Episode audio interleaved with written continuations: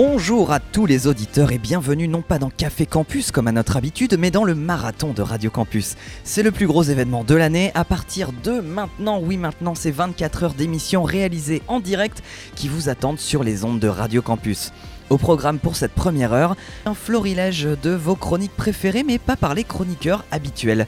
On aura le billet d'humeur d'Elsa, le marque-page, Historyloid, Exploration, Cinémal, S'asseoir sur le sol et bien d'autres complètement revisités et déjantés.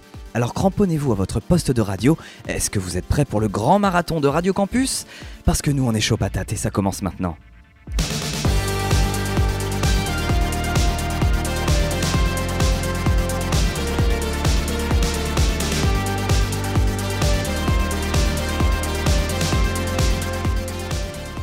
Sheta Sheta Ima Sheta Sheta Ima Radio Campus, Radio Campus, pardon, 88.1. Sheta Sheta Ima Euh, au micro, nous avons Nicolas Loubert. Salut Nico. Salut à tous. Et puis il y a Thierry, et ça me fait drôlement plaisir de te voir. Mais moi aussi, ça me fait plaisir de te voir. Bonjour tout le monde. Que ça fait longtemps. Et puis il y a Elliot, ou Ellioti, ou Elliot IRL, Hello. pour New Music Tuesday. Euh, Il y a Maxence ou Dragula, euh, on ne sait pas. On ne sait jamais. On ne sait jamais, voilà, quel, euh, quel volatile, c'est pas ça du tout le terme. Euh, puis euh, il se partage un micro, c'est Joris. versatile. voilà, c'est ça, je veux dire, mais c'était plus rigolo. Il y a Joris et Nathan aussi euh, qui se partagent un micro. Salut. Et salut Ah bah, et, et le. Aïe, ah, aïe J'ai eu peur. Mais j'ai c'est que c'est pas ma chronique aujourd'hui, donc euh, Eh oui, je sors. Parce que pour cette première heure, on a pris les chroniques, on les a mélangées comme ça dans un petit gobelet et on les a tirées au hasard et on, va chacun revisiter euh, toutes ces chroniques. Donc, bah, sans plus attendre, je vous propose de commencer ce beau programme et c'est Nathan qui s'y colle.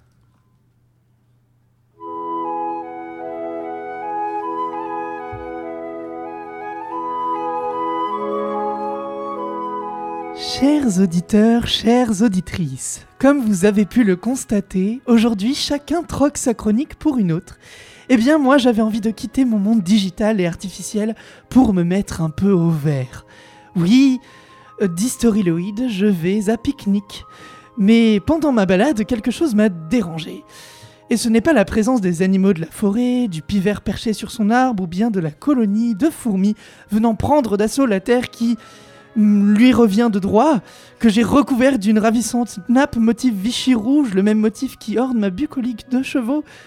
Malgré ce qu'il y avait dans le panier de pique-nique que m'ont laissé Adam et Marine, quelque chose m'a, comme je vous l'ai dit, dérangé. En y faisant l'inventaire, j'ai trouvé du tofu évidemment, mais aussi une salade de saison, un bon vin rouge, des fruits frais, une tablette de chocolat 85%, un club sandwich, œufs crudités fait avec du pain mi-complet, des légumes bio et des œufs bien élevés en plein air, label rouge du producteur du coin. Mais il m'a manqué la chose la plus importante pour le français que je suis, du saucisson. Mais oui, comment faire un pique-nique parfait sans un bon vieux bâton de berger Justin Bridou? Remarque, Justin Bridou, c'est pas fifou comme marque. Alors, dans cet épisode de pique-nique, on va voir comment choisir son saucisson. Et je ne serai pas seul pour ça, puisque je serai accompagné de Nathan 2. C'est moi. Hello, hello Nathan, comment ça va? Ça va bien toi Nathan? Ça va bien, merci. Mais je suis embêté. Je ne sais pas quoi prendre comme saucisson pour mon pique-nique parfait.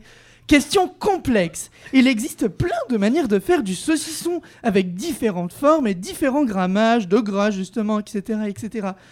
Oh là là, mais ça m'a l'air bien compliqué tout ça. À part ce que l'on trouve en supermarché, je n'y connais rien. Si tu vas au supermarché et que celui-ci a un espace boucherie à la découpe, tu auras remarqué qu'il n'y a pas que la traditionnelle rosette de lion sur l'étalage.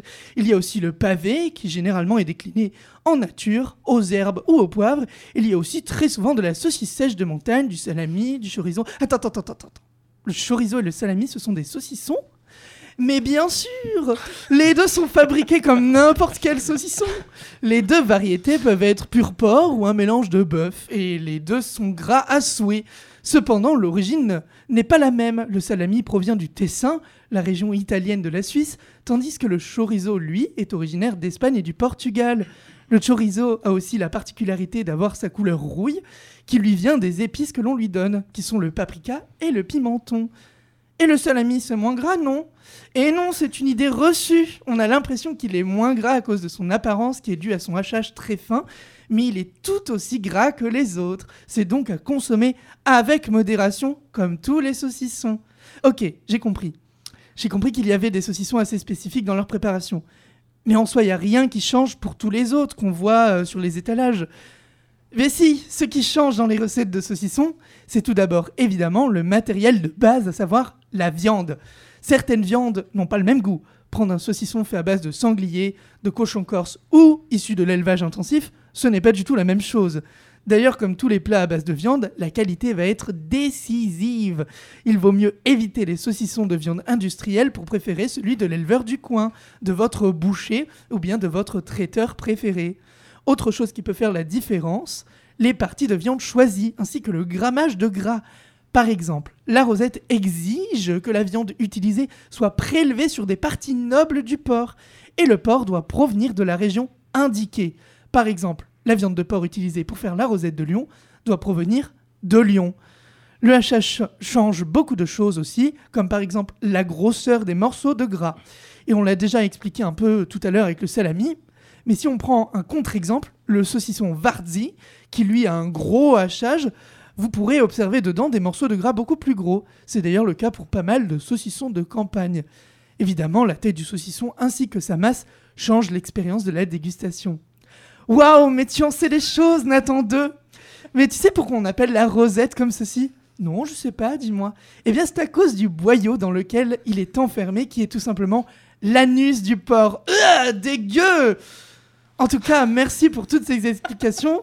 Je vais de ce pas au marché voir un, producteur de saucissons. Nous sommes Nathan et Nathan 2, service civique à Radio Campus Bordeaux et passionnés de nourriture. Pas saine, pas végétale, mais gourmande. On vous donne rendez-vous tous les mardis midi autour de nos assiettes pour discuter de ce qu'on y met dedans.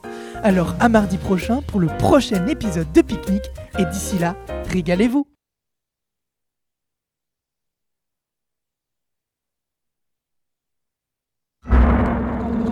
Campus Bordeaux.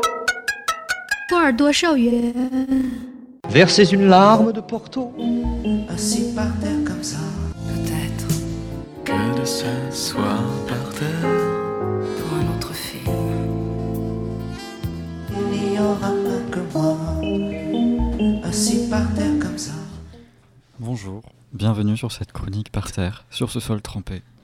Dans S'asseoir sur le sol, on parle d'artistes français peu connus ou très connus et que j'aime personnellement écouter et qui reflètent toute la beauté du patrimoine culturel français. Aujourd'hui, on va parler d'un petit artiste avec une forte poésie intérieure. On va parler de Patrick Sébastien.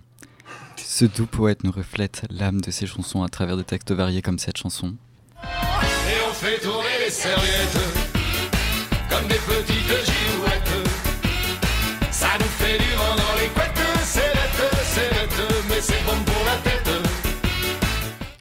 Dans Tourner les serviettes, sorti en 2008, le chanteur nous parle de ce qu'il n'aime pas dans la vie. Les gens grincheux, qui prennent la vie trop au sérieux et trouvent comme catharsis le doux geste de tourner son chiffon afin de libérer sa joie intérieure qu'il ne peut contenir. Nous allons à présent parler de ce poème. Qu'est-ce qu'on est serré au fond de cette boîte Chante les sardines, chante les sardines. Ah, qu'est-ce qu'on est serré au fond de cette boîte Chante les sardines entre l'huile et les aromates. Dans Les Sardines, le poète nous décrit de manière, la manière de créer une chanson afin que chacun et chacune puisse écrire chez lui un, une rythme, un rythme qui puisse faire rayonner notre beau pays dans le monde entier. Il compare cela à une danse joyeuse et entêtante que les clubbers effectuent en se serrant les uns contre les autres. Il compare les boîtes de nuit à des boîtes de sardines, nous invitant à danser dans les rues plutôt que tous collés dans un endroit sombre. Enfin, nous allons aborder cette mélodie. Le petit bonhomme en qui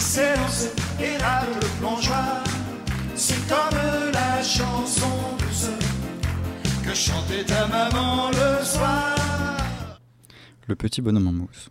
Ici, Patrick nous dit que les personnes moroses ressemblent à des pantins qui ne naviguent que par obligation dans la vie. Il nous invite encore à célébrer la joie et la bonne humeur. Finalement, Patrick Sébastien est un chanteur de joie, de vie et de gaieté. C'est tout pour cette chronique. C'était S'asseoir sur le sol. Merci à Radio Campus, merci aux serviettes, merci aux sardines, merci à Patrick. Et on se retrouve la semaine prochaine pour s'asseoir sur le sol mouillé. Campus Bordeaux, 88.1. Campus Bordeaux. Merci beaucoup Maxence et la bise à Solal hein, qui anime S'asseoir par terre le, euh, le mardi. Euh, voilà, et puis merci Nathan pour ce- cette parodie de pique-nique. Euh, c'est quand c'est les mardis, hein, c'est ça aussi, le, midi. midi, ouais. Très bien. À suivre euh, Cinémal, mais pas par Alexandre, ce sera par toi Nicolas. Euh, Il y aura aussi Exploration, d'habitude c'est Raphaël qui le fait, mais là c'est Joris qui, euh, qui va le faire. Elsa également aura un billet d'humeur de Clément, mais donc ce sera le billet d'humeur d'Elsa. Et moi j'ai préparé un marque-page. Voilà, on va parler de littérature. Tout de suite on doit faire un petit point technique, donc on va écouter un très rapide titre, ça tombe bien, il y en a un qui fait 1 minute 49, et c'est Dirty Cloud, c'est parti.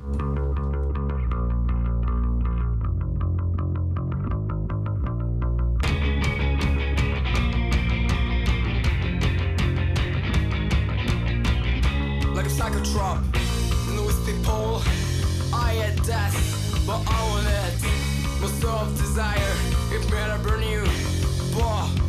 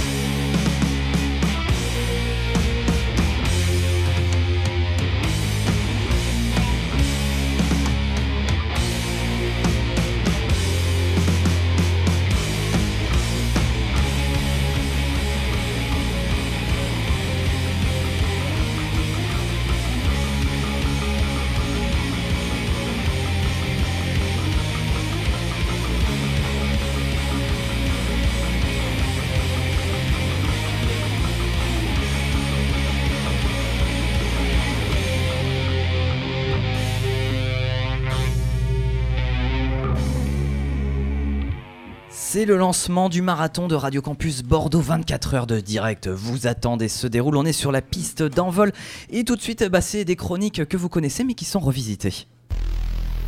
Cinémal. What a story, Mark. Je ne me laisserai jamais manipuler. Si vous voulez vous adresser à moi, essayez plutôt de causer à mes burnes. Salut à tous, aujourd'hui dans Cinémal, je vous propose de nous arrêter sur un film de 1989 réalisé par les illustres Marc Dissal et David Worth, à savoir Kickboxer avec Jean-Claude Van Damme en vedette.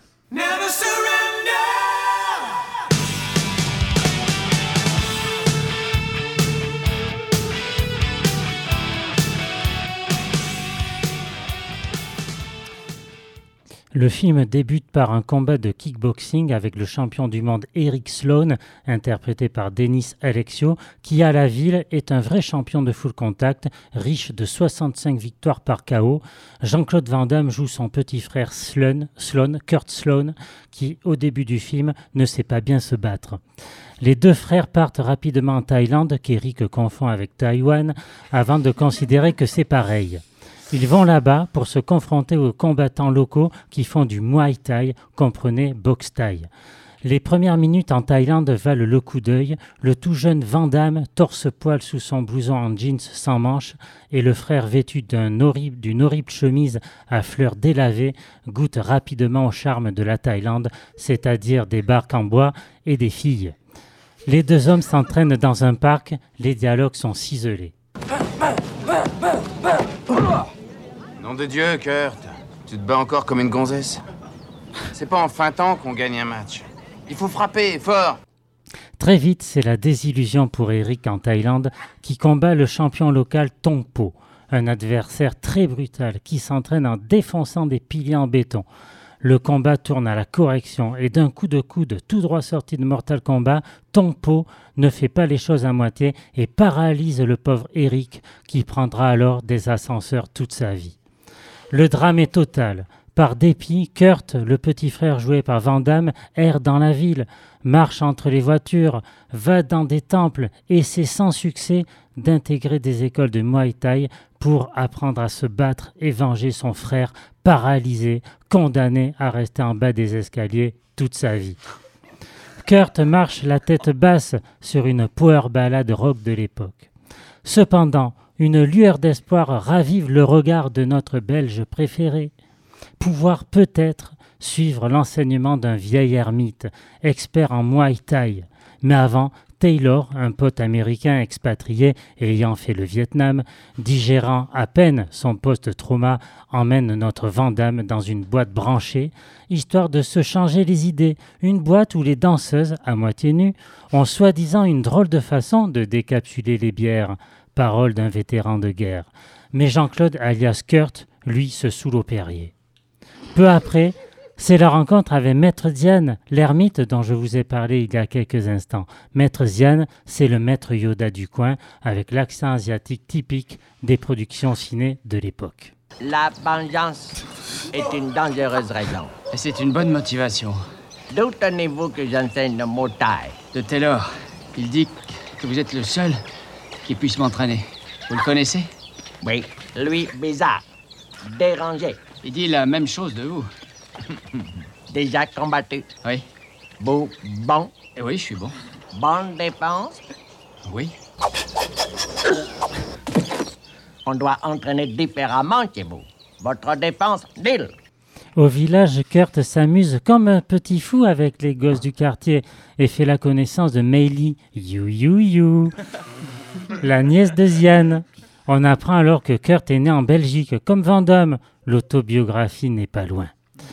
La mafia locale ne fait pas le poids face à Kurt, qui porte secours à Meili. Yoda accepte de former Luke. Non, euh, Ziane accepte de former Kurt, mais l'entraînement est terrible. Figurez-vous, Kurt doit apprendre à se lever tôt. Kurt doit apprendre à respirer. Kurt doit apprendre à réceptionner des noix de coco sur les abdos. Apprendre le Muay Thai sous l'eau. Il discute un peu avec Meili. You, you, you. Mais point encore de batifolage, l'entraînement reprend. Zian est vraiment pire que Yoda. Les décors, cartes postales sont de sortie. On ne nous épargne absolument rien. Temple en ruine, forêt luxuriante, sous-bois magnifique. Mais les, les images sont belles. Comme chacun sait, Vandame est très souple, surtout quand il s'agit de lever la jambe. Mais Zian ne le trouve pas assez souple et décide donc d'améliorer encore la souplesse du Belge en allant jusqu'à l'écarteler avec un système de poulies très complexe. Ça fait mal, très mal même. Première scène culte de kickboxer, le duel tibia versus palmier. Kurt va devoir faire plier un palmier, pourtant très solide, à coups de tibia bien placés. Scène mémorable, mais pas du tout végétal friendly. Après le butage de palmier, on a droit aux célèbres scènes de grand écart qui feront la réputation de JCVD partout dans le monde. Deuxième scène culte de kickboxer, la scène de danse. Dans un bar, Zian incite Kurt à boire comme un trou l'alcool fort du coin. Bientôt, il enflamme la piste de danse en nous gratifiant d'un déhanché mémorable dans un pantalon chino beige taille haute. Les muscles de l'acteur ont du mal à être contenus par son tout petit haut moulant très gay-friendly. Dans cet accoutrement fin 80s, il dérouille du malfrat, en veux-tu, en voilà, à coups de pied sautés, grand écart en extension, un pur chef-d'œuvre. Le combat contre Tongpo approche. Kurt patiente devant un coucher de soleil sublime. Il répète ses gammes et entend des voix cheloues émanant des vieux temples en ruine. Et puis c'est l'amour avec Meili. You, you, you. Je ne dévoilerai rien du grand combat final contre Tongpo, combat parodié par d'autres films depuis, tel Hot Shots 2 avec Charlie Sheen. Juste une chose, en plein milieu du combat, on entend enfin quelques mots prononcés par Tongpo, et ça vaut le détour. Je vous laisse avec la terrible révélation du film. Tu te couches comme Maïli. Avec Maïli, bonne baise. Campus Bordeaux, Campus Bordeaux, Campus Bordeaux. 88,1. Campus Bordeaux. Campus Bordeaux, 88,1. Merci Nicolas, un cinéma, euh, on s'y croirait. On croirait le vrai, c'est incroyable. Euh, on retrouvera Alexandre plus tard dans la journée, il va nous faire une lecture euh, théâtrale. Mais tout de suite, il nous reste encore plein, plein, plein de chroniques et tout de suite, on part dans les jeux vidéo.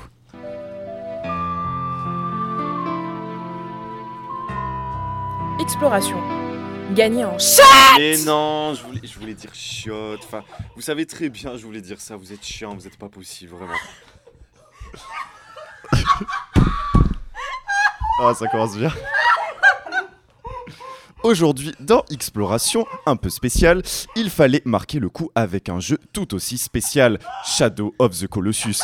Un jeu ayant marqué l'histoire du jeu vidéo, passé au tamis meringué, Raphaël fait de très bonnes meringues, de votre fidèle expert en expertise vidéoludique dans la seule émission sérieuse de jeux vidéo de la radio. Oui, oui, la seule. Shadow of the Colossus est ce monument du jeu vidéo adoubé par les joueurs et les joueuses ayant le plus de goût et étant évidemment les plus sexy.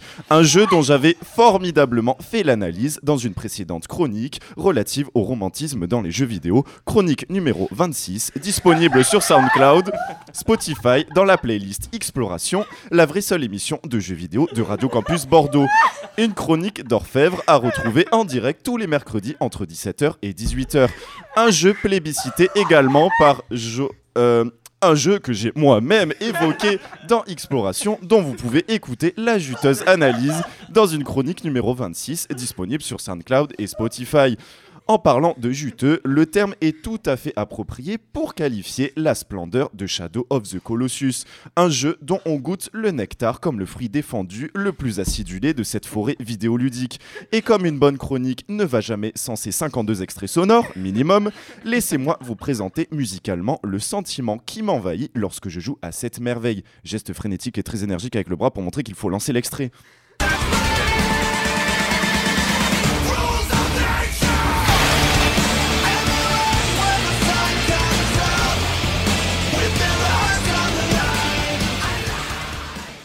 Un morceau dont d'ailleurs je parle également dans ma chronique sur les musiques de jeux vidéo disponible sur SoundCloud et Spotify.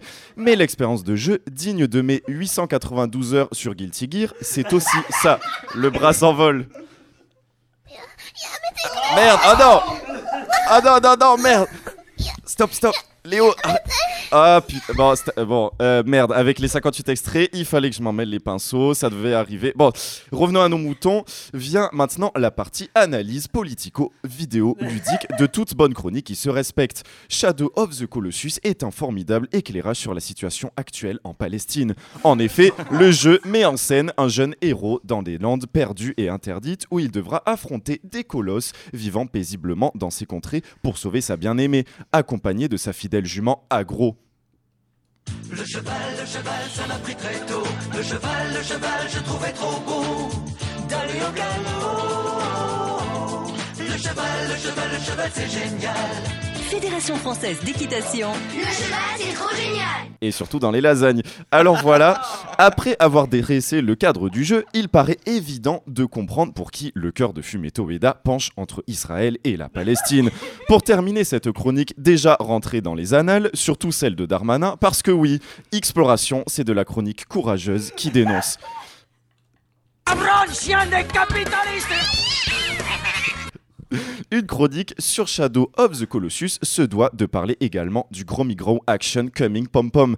Il s'agit d'un procédé expérimenté par les joueurs et les joueuses permettant de comprendre la dissonance cognitive, s'emparant des joueurs et des joueuses, ne leur permettant pas d'apprécier totalement le génie de Shadow of the Colossus. Un fléau étudié par les plus grands experts en expertise dont je lis les livres pendant que Betty fait la vaisselle.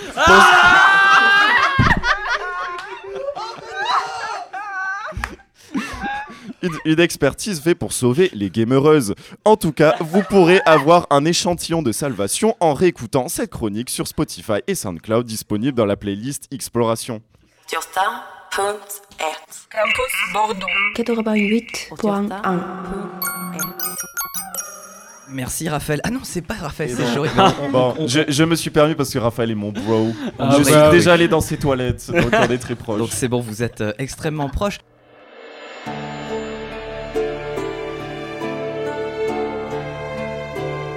marque-page.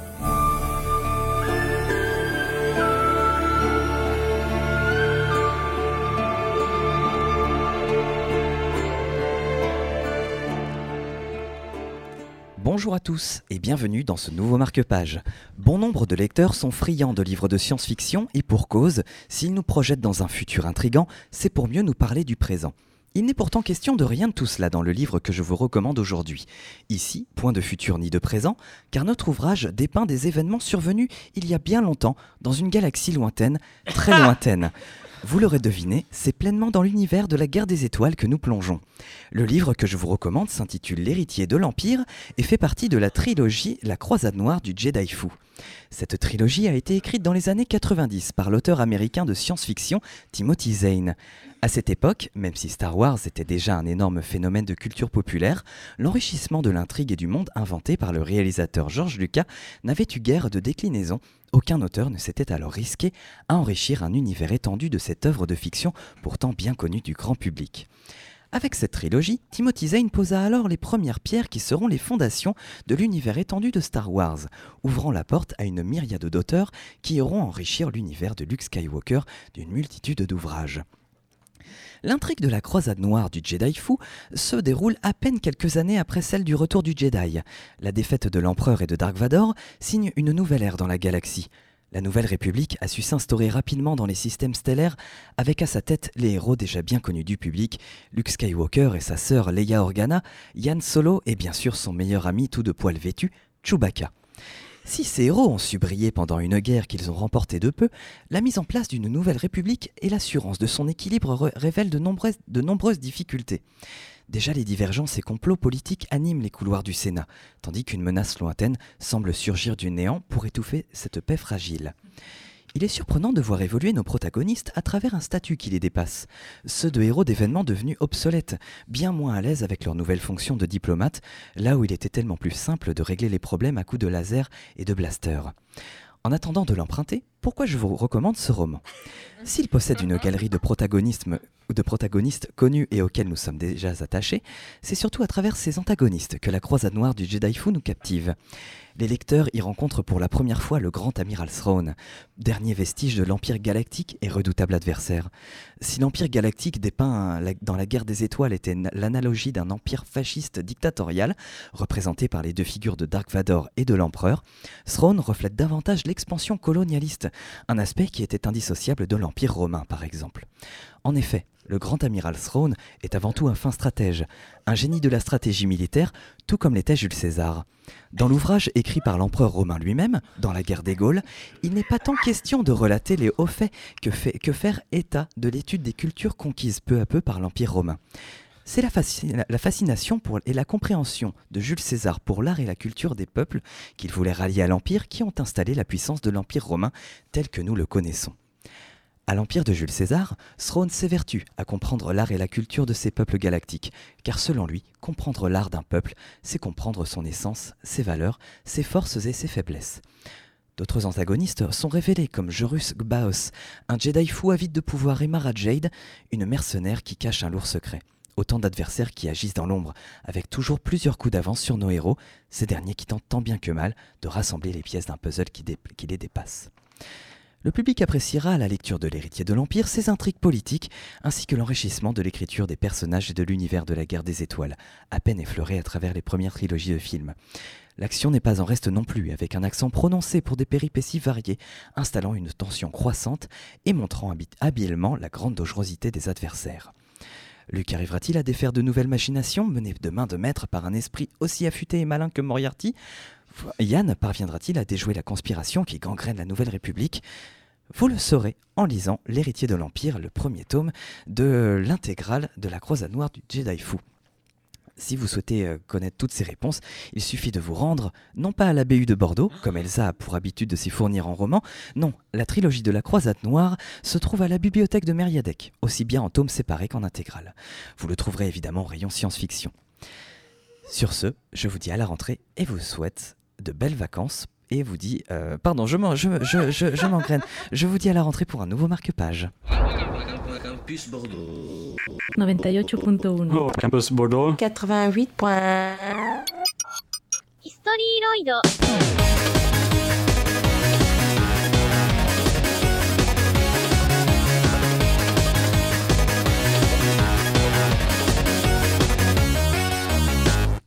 Hi hi tout le monde. Aujourd'hui, j'ai la tâche, j'ai l'honneur de reprendre la chronique de Nathan Garot, la célèbre chronique Historyloid. Chaque semaine, Nathan nous propose de découvrir l'univers de Vocaloid. Vocalo quoi? Vocaloid. Bon de bonsoir, je n'ai compris que très récemment ce qu'était Vocaloid. Un logiciel de synthèse vocale. Un logiciel au ciel. Un logiciel de synthèse quoi? De synthèse vocale. C'est-à-dire que Vocaloid se compose de banques de voix. Bon, accrochez-vous, c'est là que ça devient complexe. Une banque de voix, c'est quoi?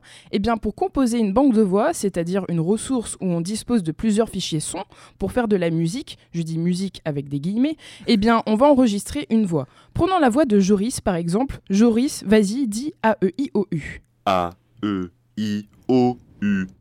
Ok, très bien. Avec les syllabes que nous venons d'enregistrer, oui, oui, c'est un tuto en direct, eh bien, on dispose donc de la banque de voix Joris 1.0 voyelles. Et ensuite, on va prendre ces voyelles pour les coller avec, par exemple, des sons de consonnes. Vas-y, Joris, dis Poukatatame.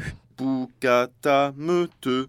Ok, super, merci Joris. Là, on dispose d'une mini-banque de voix Joris 1.1 consonne. On met donc ensemble des sons, tels que A avec te, et on recrée des mots avec les sons enregistrés. Voici ce que nous avons enregistré avec Joris, démonstration. Aïpou, kata, mete, aïou. Et là, nous avons créé une nouvelle voix, pardon, une nouvelle incarnation sonore, quasiment un nouvel être. Nous pouvons appeler cette banque de voix Joris Ninja Mikunane Demo. Vous n'avez peut-être pas remarqué, mais en prêtant attention aux doux sons de cette nouvelle banque de voix, vous avez aussi entendu le doux son de l'absurdité et du délitement sociétal. Pour- Pourquoi? Pourquoi est-ce absurde? Pourquoi Vocaloid rejoint mon analyse du délitement sociétal? Eh bien, au lieu de rendre hommage, de sublimer, de réhabiliter la voix humaine, on la hache, on la découpe en syllabes et en consonnes pour la passer à la machine à laver technologique, l'essorer pour qu'il n'en reste rien. Une musique sans âme, une musique fun, peut-être rigolote, mais fausse, bourrée d'illusions, de faux. Une musique factice, une musique qui n'est pas de la musique. Aujourd'hui, Historyloid souhaite rétablir quelques vérités. C'est pour ça que j'ai rebaptisé cette chronique avec un sous-texte. Vous écoutez donc Historiloïd.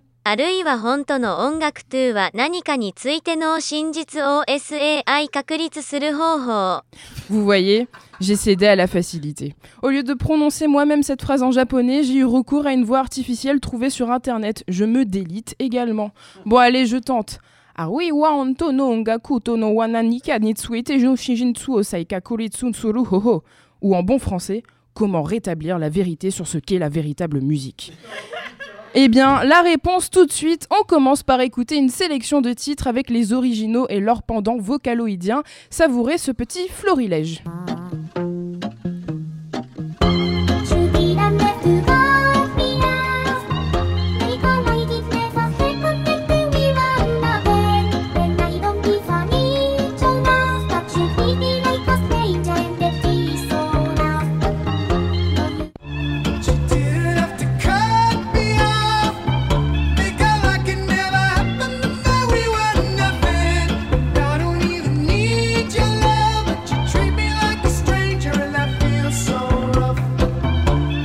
Alors là, vous avez dû reconnaître Somebody I Used to Know de Gut. On connaît pas d'autres titres de lui d'ailleurs, mais il s'est fait massacrer dans cette cover. Allez, on passe au suivant, on n'a plus le temps, on est déjà en retard. Son suivant.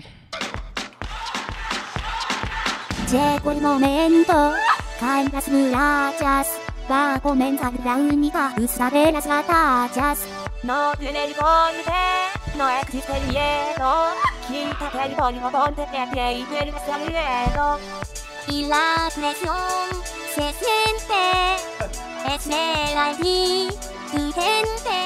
When you fall, get up, oh, oh, and if you fall, get up, eh, eh. Tamina, mina, sangalewa, cause this is Africa. Tamina, mina, eh, eh, waka, waka, eh, eh. Tamina, mina, sangalewa, this time for Africa. Et ça, c'était Shakira. Aïe aïe aïe, le waka waka de Shakira est devenu wakoi wakoi. Bon, là, on s'attaque à du lourd, on écoute un monument de la chanson française, allez-vous reconnaître.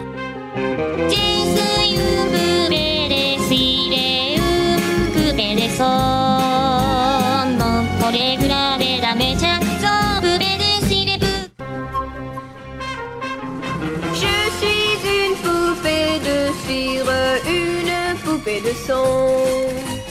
Mon cœur est gravé dans mes chansons, poupée de cire, poupée de son. On continue avec un monument français, enfin c'est en français, mais avec des vibes du Moyen-Orient. Comme si tu n'existais pas. Elle est passée à côté des bras. Allez Léo, vas-y, tu peux couper. Coupe-moi ça, coupe, coupe. C'était Aïcha de Khaled, mais mon Dieu, qu'est-ce qui lui est arrivé? Eh bien, c'est une cover euh, Volcaloido co- Cola Colido euh, Miku Tane. Et euh, alors, on va conclure ce petit florilège de sons pour vous montrer ce que ça donne les covers en reprise en Vocaloid. Et période de Noël oblige, on garde le meilleur pour la fin. Don't wanna know for Christmas. Baby's just one thing I need. I don't care about the present Christmas tree. Don't want a lot for C'est quand même un peu mieux là.